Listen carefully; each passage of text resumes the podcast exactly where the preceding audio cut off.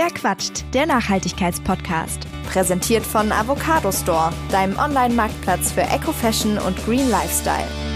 Hola, willkommen zurück bei Verquatscht. Ich melde mich heute mit einer mega wichtigen Folge, die ich gemeinsam mit einer mega coolen Gesprächspartnerin produzieren durfte, nämlich mit der Biologin und Autorin Frauke Fischer. Sie hat in der Vergangenheit zu ganz unterschiedlichen Themen gearbeitet, zum Beispiel zum Thema Palmöl. So habe ich sie zum ersten Mal kennengelernt und ehrlich gesagt hatte ich sie auch anfangs äh, zu einer Folge zum Thema Palmöl angefragt. Das Buch dazu, den Palmölkompass, den kann ich euch wärmstens empfehlen. Ich bin trotzdem froh, dass wir uns äh, ja ein bisschen weiterentwickelt haben thematisch und über das Thema sprechen in dieser Folge, was sie ja ganz brandaktuell beschäftigt. Das ist nämlich auch wirklich, wirklich äh, wichtig und cool. Denn es geht um das Thema Biodiversität. Die äh, ja, besprechen wir ja aktuell vor allem irgendwie in Schlagzeilen im Kontext vom Artensterben, ähm, was ja ein eher ja, trauriger Kontext ist, in dem wir immer uns damit beschäftigen.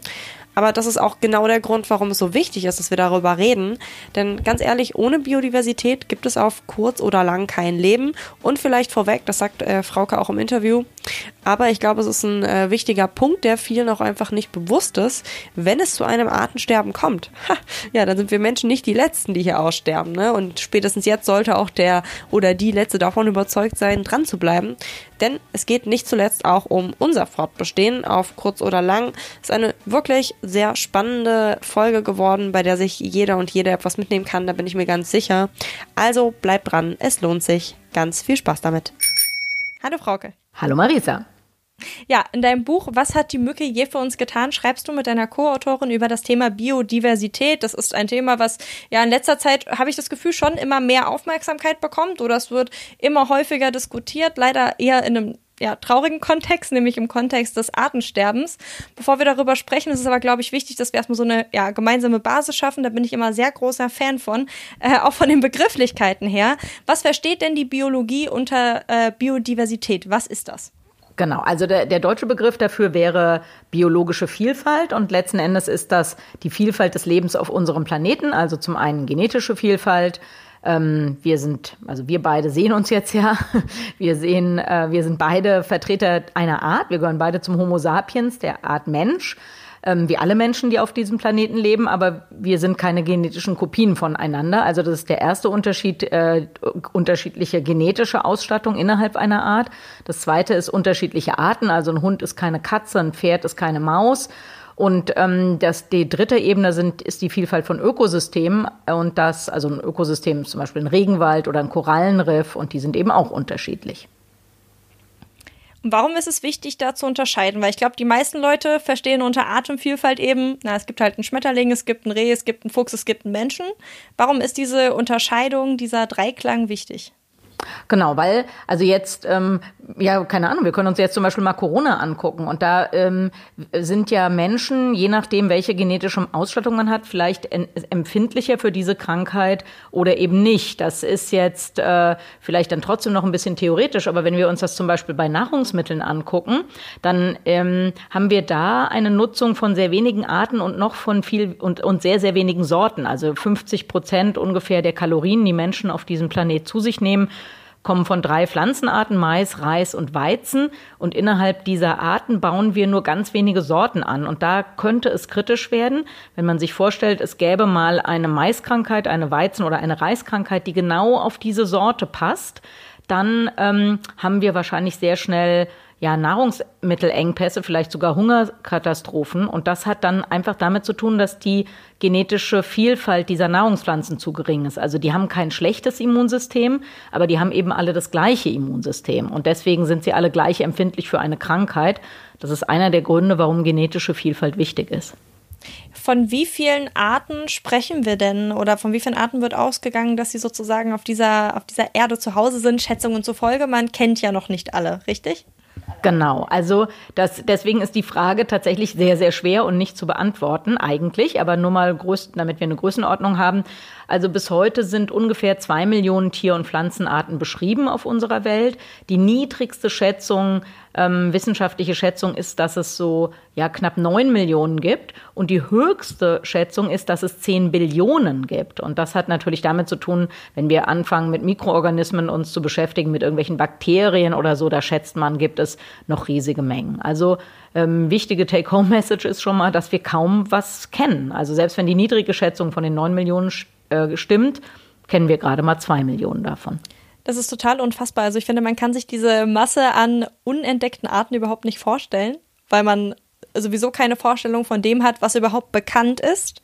Ne? Aber sich dann vor, vorzustellen, noch diese ganze Masse an, an unentdeckten Arten und wo die jetzt noch alle herkommen sollen und wo die leben sollen, das ist wirklich unfassbar eigentlich. Genau, also vielleicht ganz, ganz kurz dazu. Das ist natürlich nicht so, dass wir jetzt noch viele neue äh, Säugetiere von der Größe eines Elefanten entdecken werden oder so. Also diese unbekannten äh, Arten, das sind natürlich häufig äh, Tiere und Pflanzen, die in Regenwäldern leben, also und auch irgendwie klein und unscheinbar und was auch immer. Aber ich äh, habe zum Beispiel selber ja zehn Jahre in Westafrika gearbeitet und da haben wir äh, schon auch Tierarten, neue Tierarten entdeckt. Ein Kollege von mir auch zum Beispiel eine neue Schlangenart. Also durchaus in dieser Größenordnung oder in dieser Größe von Organismen gibt es durchaus noch was, was zu entdecken ist total interessant. Also äh, die Vorstellung, äh, man entdeckt mal irgendwann sozusagen selber irgendein Tier oder so, ist ja kaum, kaum zu fassen eigentlich. Ähm, was die aber alle gemeinsam haben, ist ja, dass sie bedroht sind, unterschiedlich stark, je nachdem von welcher ähm, ja, Tier oder ob wir vom Säugetier, vom Reptil oder einem Insekt sprechen. Aber ähm, im Prinzip kann man ja beobachten, viele Arten sind bedroht und damit ist insgesamt eben die Artenvielfalt bedroht. Wie schlimm ist denn die Lage? Also was kann man da beobachten, um dafür vielleicht auch noch mal so ein Gefühl zu bekommen? Genau, also die Lage ist leider echt äh, schlimm, kann man sagen. Also zum einen ein paar Zahlen können das vielleicht mal zeigen. Also seit 1970 haben Menschen 60 Prozent der Populationen von Säugetieren, ähm, Amphibien, Reptilien, Vögeln vernichtet. Also nicht von Arten, sondern von Populationen. Also es gibt heute ähm, ja, wenn wir so Tiere angucken wie Löwen oder Blauwale, da gibt es vielleicht noch ein, zwei, drei Prozent der ursprünglich vorhandenen äh, Tiere. Also das heißt, wir haben da massiv ins Kontor gehauen.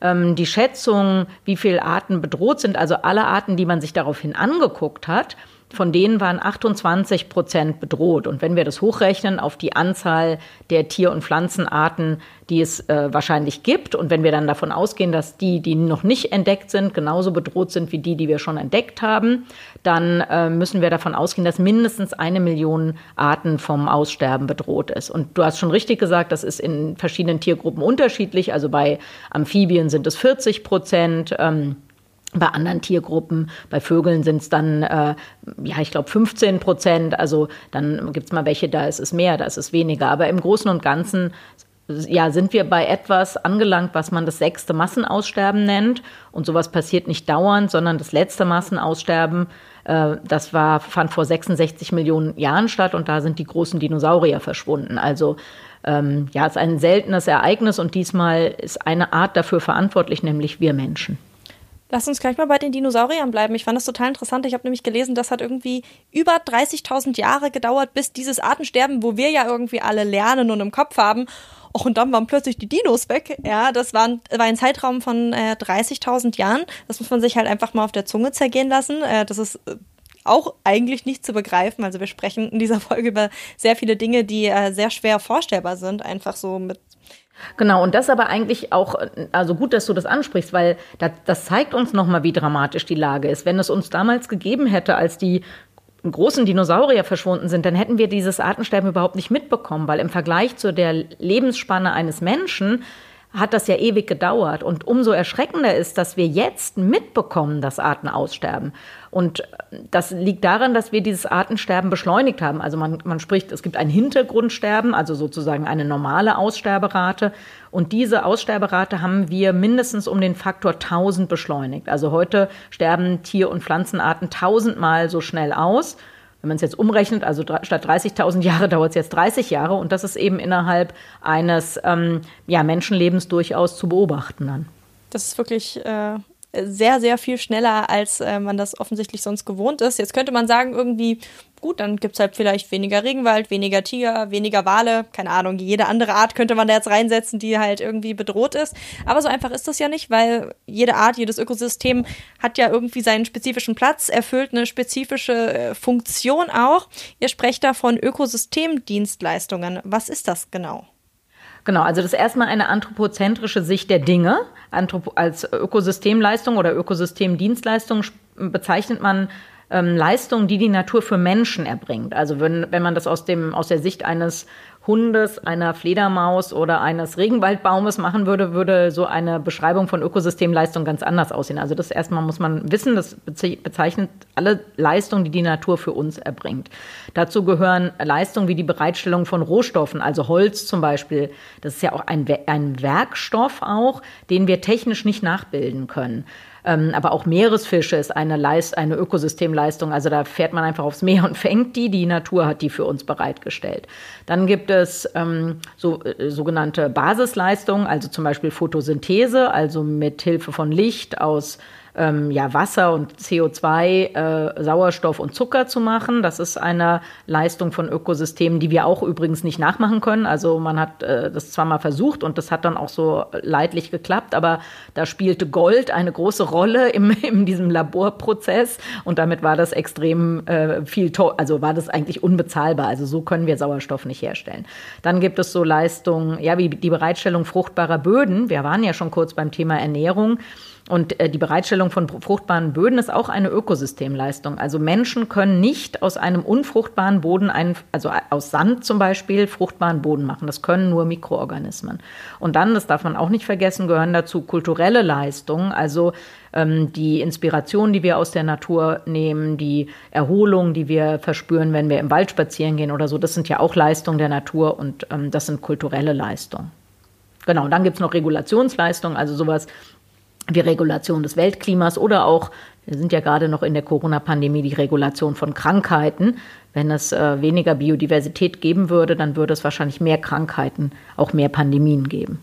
Das sind alles Sachen, die man irgendwie so, ich sag mal, nebenbei mit aufnimmt und irgendwie gut findet, dass sie da sind, aber man tut nicht so richtig aktiv was dafür, dass sie ich sag mal, erhalten bleiben, wäre es dann eine Alternative, die Sachen irgendwie mit einem ja, Preisschild zu versehen und das in irgendeiner Art und Weise ja eben, ich sag mal, käuflich zu machen, weil man hat ja schon irgendwo das Gefühl, sobald der Mensch etwas dafür bezahlen muss, wird er sich auch irgendwie dem Wert einer Sache bewusst. Mhm, genau. Also ähm, ich glaube, Orson Welles hat mal gesagt, ein Zyniker ist ein Mensch, der den Preis von allem und den Wert von nichts kennt. Und das ist, glaube ich, das müssen wir da unbedingt im Hinterkopf behalten. Preis und Wert sind zwei unterschiedliche Dinge. Man kann die Leistung von Ökosystemen bepreisen, also man kann ausrechnen, welchen Geldwert das hat. Und das ist beeindruckend, denn der Wert von ähm, Ökosystemleistung, der ist immer in jedem Jahr mindestens doppelt so hoch wie der Wert des weltweiten Bruttosozialprodukts. Und gleichzeitig ist mehr als die Hälfte aller Leistungen, also aller, aller Werte, die Menschen schaffen, ähm, wiederum direkt abhängig von diesen Ökosystemleistungen. Also, und für, um, um so, solche Zusammenhänge zu verstehen, macht es natürlich Sinn, den Wert, also wirklich in, in äh, Euro und Cent auszurechnen. Aber du hast richtig gesagt, ähm, dass da natürlich auch ein Risiko mit verbunden ist. Und das ist zum Beispiel im Hinblick auf die ähm, auf den Besitz oder die Käuflichkeit von Produkten. Denn wenn ich etwas kaufen kann und es mir anschließend gehört, dann habe ich ja zum Beispiel auch das Recht, es kaputt zu machen. Und das müssen wir natürlich unbedingt verhindern. Also wenn jemand, äh, keine, sag ich mal, also jemand kauft sich ein super teures Auto und einen Vorschlaghammer und dann kann er ja dieses Auto kaufen und das nachmittags mit seinem Vorschlaghammer zerdeppern, würden wir sagen, ist ein bisschen eine Schnapsidee, aber kann man ruhig machen. Wenn wir jetzt überlegen, bei seltenen Tier- und Pflanzenarten oder diesen Leistungen von Ökosystemen, die ich, die ich beschrieben habe, wenn, wenn, es, wenn da Menschen sich solche Leistungen kaufen würden und würden sie dann anschließend kaputt machen, das wäre eigentlich nicht, nicht es wäre inakzeptabel. Und deswegen müssen wir ja, müssen wir eigentlich unterscheiden zwischen den, dem Wert von äh, Natur und äh, den Preisen, die damit vielleicht verbunden sind. Und da sind wir ja eigentlich auch schon so bei einem Dilemma, denn wenn wir uns mal Länder in den Tropen angucken, dann sind wir immer bereit, das Holz da zu kaufen oder die Fläche, wenn da jetzt zum Beispiel Ölpalmenplantagen angelegt werden. Wir sind aber eben nicht bereit, die, für diesen immensen Wert zu bezahlen, dass diese Regenwälder zum Beispiel ja auch unser Klima stabilisieren. Und da sieht man schon so ein bisschen das Dilemma, auch für die Länder, die solche Ökosysteme schützen könnten oder schützen sollten, die sind auch in einem Dilemma, denn wir bezahlen ja nur das Kaputtmachen, aber nicht das Erhalten. Und da müssen wir sicher umdenken und da spielt dann die Bewertung natürlich auch nochmal irgendwie eine Rolle. Das war auch gerade das Erste, was mir irgendwie in den Sinn gekommen ist. Ich musste irgendwie an Brasilien denken, weil es da auch irgendwie mal eine Szene mit Bolsonaro gab, wo es auch darum ging, die ganze Welt sagt, erhalte diesen Regenwald. Und er sagt, na ja, aber äh, wenn wir ihn erhalten, haben wir finanziell nichts davon und wir müssen halt auch gucken, wie wir unsere Leute satt kriegen. Irgendwie sowas in die Richtung, äh, ist jetzt total ins Blaue rein äh, zitiert, sage ich mal, aber das war das Erste, was mir gerade äh, in den Sinn gekommen ist. Aber wie können wir es dann schaffen, den Menschen dazu zu bringen, sozusagen, dass er diesen, diesen Wert erkennt und auch äh, sich für die Erhaltung einsetzt. Weil jetzt gerade gehören wir ja eher zu den Treibern, die äh, dieses Artensterben vorantreiben, oder? Genau, also ich glaube nicht, dass wir den Leuten den Wert deutlich machen müssen, weil ich, jeder Mensch hat irgendwie eine Form von emotionaler Beziehung zur Natur. Also ich, ich weiß nicht, wenn die, also auch der größte IT-Nerd geht vielleicht mal im Wald spazieren und wenn man sagen würde, hier, weißt du was, morgen roden wir hier den gesamten Wald und machen hier einen riesigen Parkplatz hin, das, find, das findet der wahrscheinlich auch blöd.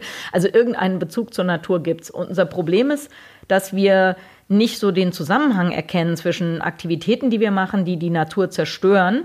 Also, weil wir haben ja alle das Gefühl, wir machen gar nichts. Also, keiner von uns kauft wahrscheinlich ähm, aktiv Tropenholz. Und trotzdem tragen wir, haben wir einen riesen Beitrag zur Entwaldung, weil wir zum Beispiel Produkte alle kaufen, in denen Palmöl ist. Oder weil wir irgendwelches Papier verbrauchen, ähm, das aus illegalem Holzeinschlag äh, gemacht wird. Also ich, ich glaube, die Herausforderung ist eben, oder das Problem ist, dass wir oft nicht erkennen bei Sachen, die wir machen, welchen Effekt die haben, wie negativ sich das auf Ökosysteme auswirkt. Und dann, das ist ein Problem. Und das zweite Problem ist, dass Menschen dazu tendieren, immer zu denken, dass sie selber eigentlich wenig in der Hand haben, dass eigentlich das, was sie machen, ja nicht so besonders schlimm ist. Und das stimmt natürlich auch irgendwie. Also wenn wir jetzt mal äh, keine Ahnung, wir sind jetzt irgendwie fast acht Milliarden Menschen und jeder macht ein bisschen was falsch und dann haben wir eine Riesenkatastrophe auf unserem Planet. Umgekehrt bedeutet es aber, wenn jeder ein bisschen was richtig machen würde, hätte das auch einen großen Effekt. Und das sind, äh, das hat so ein bisschen mit unserer Psychologie zu tun, dass Menschen immer glauben, Nee, also die anderen sollen noch mal was machen. Ist ja, stimmt ja auch, die anderen sind ja viel mehr als man selber. Aber trotzdem, wenn halt alle anderen auch denken, dass die anderen was machen sollen, dann macht halt keiner was. Und das ähm, ist die Herausforderung. Das ist auf jeden Fall fatal. Ähm, was sind das denn für, für, ich sag mal, unbewusste Sachen, um dafür vielleicht mal Bewusstsein zu schaffen, die wir alle in unserem Alltag sehr wahrscheinlich machen und ähm, wodurch wir sozusagen zum Treiber äh, dieses Artensterbens werden? Genau. Also ich glaube, wir, wir sind sicher alle irgendwie, also das fängt ja eigentlich schon so an, dass wir als äh, uns selber als Konsumenten oder Verbraucher bezeichnen. Das bedeutet ja, dass wir aus einem hochwertigen Gut ein minderwertiges machen. Also aus irgendwas, was fast wert war, machen wir am Ende Abfall.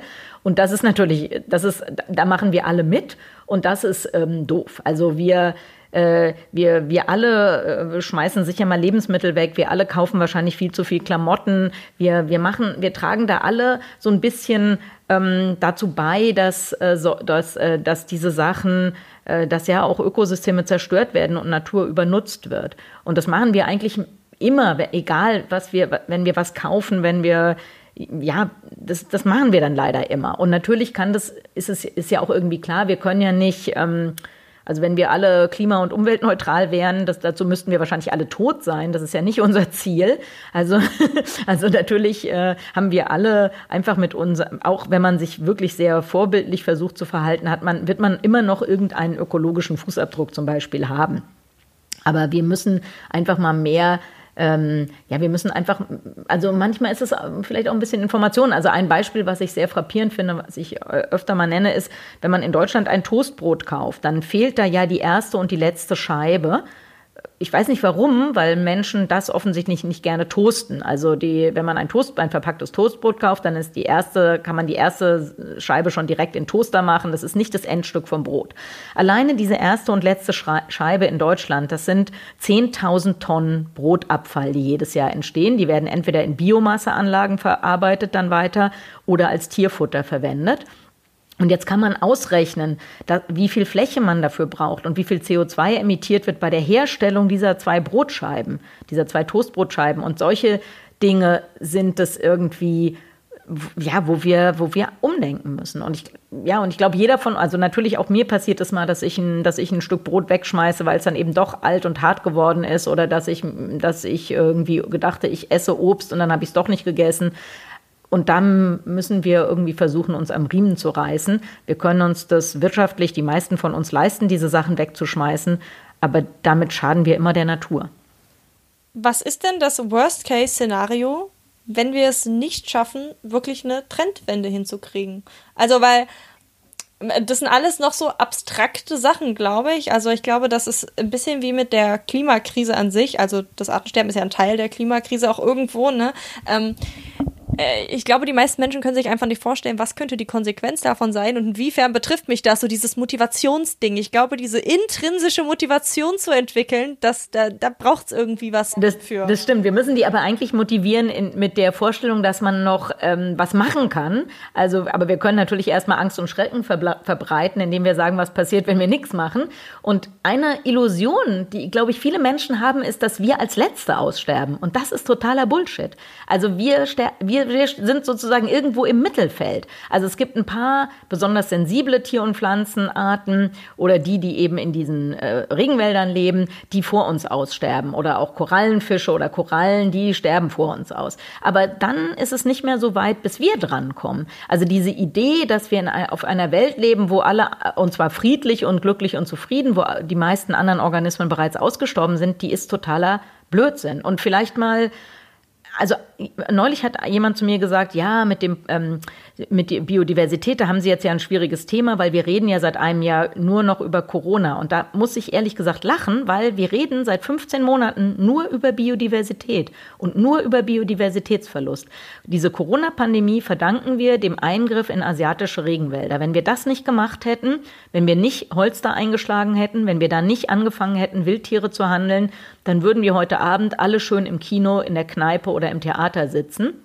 Und das sind ja auch so Beispiele, kann man sagen, wie die Einschläge näher kommen. Also alle Wissenschaftler sind sich einig, dass die Corona-Pandemie war jetzt die erste dieser Aus, dieses Ausmaßes, aber sie wird definitiv nicht die letzte sein.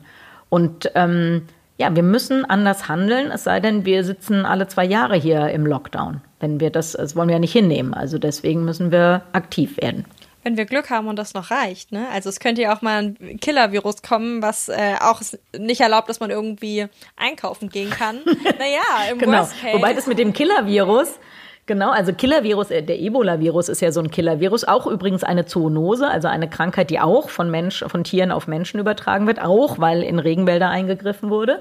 Und Ebola ist für den einzelnen Menschen viel, äh, in der Regel viel schlimmer als, ähm, als Corona, also hat eine sehr, sehr hohe Mortalität. Weil er so eine hohe Mortalität hat, verbreitet er sich aber sehr schlecht. Das heißt, jemand, der mit dem Ebola-Virus infiziert ist, der ist so, wird so schnell, so schlimm krank, dass er nur, dass er kaum Chancen hat, andere Menschen anzustecken. Und deswegen ist es gefährlicher eigentlich ein mittelgefährlicher Virus und nicht ein wahnsinnig tödlicher Virus. Stimmt, dazu habe ich neulich auch was gelesen, dass das Coronavirus ja auch mutiert und eigentlich positiv mutiert, wenn es seinen Wirt nicht umbringt, weil es sich dann möglichst weit verbreiten kann, sozusagen. Ja, aber diese Horrorvorstellung von einem Killer-Virus, die ist halt einfach zu tief drin. Okay, dann gehen wir vielleicht wieder auf diese Motivationsebene. Hast du ja gerade schon gesagt, wir müssen irgendwie mehr Hoffnung machen. Ich meine, im Endeffekt reicht es ja vielleicht auch schon irgendwie, sich Gedanken zu machen, hey, es ist total schön. Ich kann ja zum Beispiel aus dem Fenster gucken und ich sehe einen Wald, der noch irgendwie wahrscheinlich halbwegs intakt ist zumindest. Ähm, es wäre extrem schade, wenn der nicht mehr zu sehen wäre. Dann wäre es ja auch viel wärmer. Also es hat ja ah, es ist einfach ein extrem kompliziertes Thema, weil das alles irgendwo miteinander zusammenhängt. Aber was würdest du denn sagen, womit kann man denn vielleicht Leute dazu motivieren, wirklich im Alltag irgendwie einfach weniger zu konsumieren, sich mehr Gedanken zu machen? Und ähm, was ist vielleicht auch ein Tipp, den jeder Einzelne und jede Einzelne irgendwie befolgen kann, um äh, ja, das nicht mehr so stark zu befeuern. Also bei allen Sachen könnte, kann man eigentlich sagen, Qualität vor Quantität. Das äh, ist egal, ob man so viel Geld hat, dass man sich ein Haus baut oder dass man oder eine Tafel Schokolade kauft. Also die, das Problem ist, dass wir dieser, ja, ich, wie kann man das nennen, dieser, dieser Hyperkonsum irgendwie, dass wir dauernd, wir kaufen, schmeißen weg, kaufen, schmeißen weg, kaufen, schmeißen weg und das ist irgendwie absurd. Also und ich, äh, ich also ich selber kann mich da gar nicht ausnehmen. Also wenn ich, wenn ich zurückdenke, dann habe ich, glaube ich, seit ich in der Schule war, äh, irgendwie sicher 30 Armbanduhren gekauft die alle zwar schick aussahen, aber nach wenigen Jahren kaputt waren. Und wenn ich mal zurückdenke, dann hätte ich mir mal lieber vor 30 Jahren äh, eine teure Uhr kaufen sollen, hätte ich genauso viel Geld ausgegeben, wie ich für meine 30 Plastikuhren ausgegeben habe. Und ich hätte, jetzt habe ich ja gar keine Uhr mehr, weil die ja alle kaputt gegangen sind. Also wenn ich jetzt eine teure Uhr gekauft hätte, hätte ich die noch. Und äh, sie hätte natürlich viel, viel, viel weniger Ressourcen verbraucht. Und das ähm, gilt, glaube ich, für viele Dinge. Also die, äh, die, natürlich ist äh, die, die, keine Ahnung, so ein Handyhersteller, der oder die, diese Telefongesellschaften, die äh, ködern uns damit, dass wir jedes Jahr ein neues Telefon bekommen. Und, aber das ist absurd. Also, und, und so, diese Dinge, die müssen wir anders machen. Also ich glaube, in deutschen Haushalten, habe ich mal gelesen, liegen 80 Millionen unbenutzte Handys rum. Und äh, wäre schon mal ein, ein Tipp, dass man die mal vielleicht zum Recyceln bringt. Denn, ähm, die, äh, denn die Rohstoffe in Handys oder in Smartphones, die sind auch ein großer Treiber für die Zerstörung von Biodiversität. Also ja, also was kann man machen? Man kann das machen, was wahrscheinlich in jeder, was, was dauernd immer und überall empfohlen wird, sich äh, so ernähren, am besten regional, saisonal, bio, ähm, wenig Fleisch, wenige, wenig tierische Produkte. Wenn man in Urlaub fährt, dann lieber, auch wenn man weit wegfahren will, dann lieber einmal lange als häufig kurz. genau. Und ja, also ich glaube, also ich möchte hier so ein, so ein Statement machen für hohe Qualität. Alles, äh, man könnte fast sagen, der, der Rohstoff, aus dem Sachen gemacht sind, der ist fast, der spielt fast keine Rolle, selbst wenn ich was aus Tropenholz kaufen würde zum Beispiel, wenn es nur sehr, sehr lange hält. Also angenommen, man kauft sich einmal einen Mahagoni-Schreibtisch und der wird aber dann an die Kinder und Enkelkinder vererbt, dann ist das okay, dass man einen Mahagonibaum gefällt hat. Wenn man sich aber alle zwei Jahre einen neuen Schreibtisch kauft, dann ist das irgendwie blöd. Also ein sehr eindeutiges Statement dafür, dass man äh, lieber in äh, langlebige Sachen äh, investieren sollte. Ich habe vielleicht zum Schluss noch eine äh, schöne Frage. Und zwar heißt das Buch ja, was hat die Mücke für uns getan? Was hat denn die Mücke für uns getan? genau. Also die Mücke jetzt gleich in wenigen Sekunden werden alle voll die Fans der Mücke sein. Denn tatsächlich ist es so, dass Mücken die einzigen Steu Bestäuber von Kakao sind. Also die Kakaoblüte ist klein und kompliziert gebaut und nur zwei winzige Arten von Bartmücken sind in der Lage, da reinzukommen und äh, den Kakao zu bestäuben. Das bedeutet also, ohne Mücke keine Schokolade. Das ist auf jeden Fall ein Grund, Mücken wieder zu mögen. Weil ich glaube, Schokolade, ich, ich kenne nur sehr wenige Menschen, die keine Schokolade mögen. Ich glaube, damit kriegt man sie alle.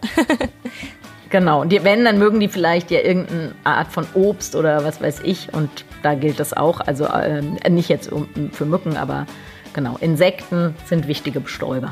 Und Mücken sind wichtiger, sind die Kakaobestäuber.